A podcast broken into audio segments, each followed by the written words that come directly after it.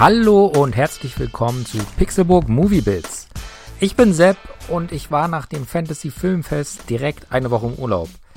Darum fehlen jetzt leider noch zwei Folgen Movie Bits und die reiche ich jetzt nach, denn ich habe am letzten Tag des äh, Festivals tatsächlich noch zwei Filme gesehen.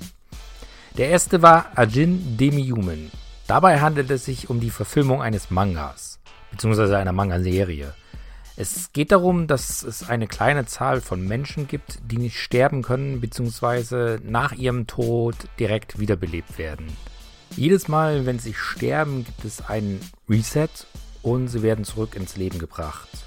Und nicht nur das, sondern sie werden auch erneuert. Also wenn sie Gliedmaßen verloren haben, werden diese neu gebildet oder wenn sie vergiftet wurden, wird das Toxin aus dem Körper entfernt. Diese Ajin sind natürlich interessant und deshalb werden sie auch für Forschungszwecke eingefangen. Leider werden sie dann eben, ja, da wird nicht nur geforscht, sondern sie werden tatsächlich gefoltert und immer wieder getötet, um der Ursache ihrer Kräfte auf den Grund zu gehen und um möglicherweise einen Nutzen aus äh, diesen Kräften zu ziehen. Der Film dreht sich konkret um Kei Nagai. Ich hoffe, ich habe das richtig ausgesprochen. Japanischer Name. Ich bin dem nicht ganz mächtig, aber auf jeden Fall, äh, so erinnere ich mich an den Namen. Der ist ein Demi-Human, der erst seit kurzem von seinen Fähigkeiten weiß. Also er wurde von einem Laster überfahren und äh, hat dann in der Öffentlichkeit seinen Reset bekommen. Und ja, dabei wurde entdeckt, dass er eben ein Demi-Human ist. Und er wurde dann auch direkt gefangen genommen, damit an ihm geforscht werden kann. Wie schon erwähnt, mit Folter und immerwährenden äh, Mord und Reset. Aber er wird nach relativ kurzer Zeit befreit von einem Mann namens Sato. Er ist ebenfalls ein Ajin und er hasst Menschen und er hat sehr großen Spaß daran, sie zu töten. Das zeigt er auch während der Befreiungsaktion, was wiederum Nagai abschreckt. Und zwar so sehr, dass er sich von Sato relativ zügig trennt und äh, im späteren Verlauf der Story sogar sich gegen ihn stellt. Ich hatte vor dem Fantasy Filmfest noch nie von Ajin gehört.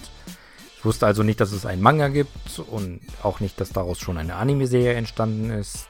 Ich habe den Film tatsächlich nur ausgesucht, weil ich irgendwie diese Tradition habe, dass ich während des Fantasy Filmfests immer auch mindestens einen asiatischen Film schaue und ja, mir der Trailer gefallen hat und äh, ja, deshalb habe ich mir den Film angeguckt. Und ich muss sagen, ich habe diese Wahl nicht bereut.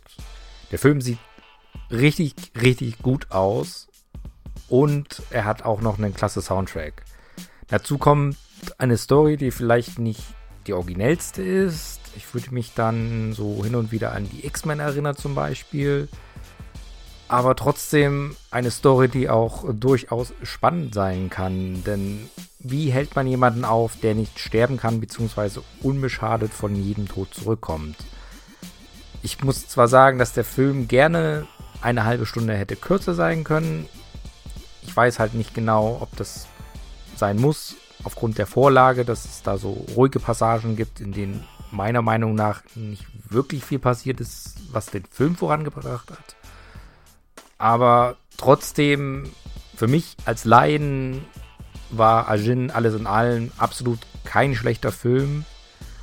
Und ich habe jetzt tatsächlich gesehen, dass es, wie gesagt, eine Anime-Serie gibt die sogar auf Netflix läuft. Und ich denke, ich werde da wohl doch mal reinschauen.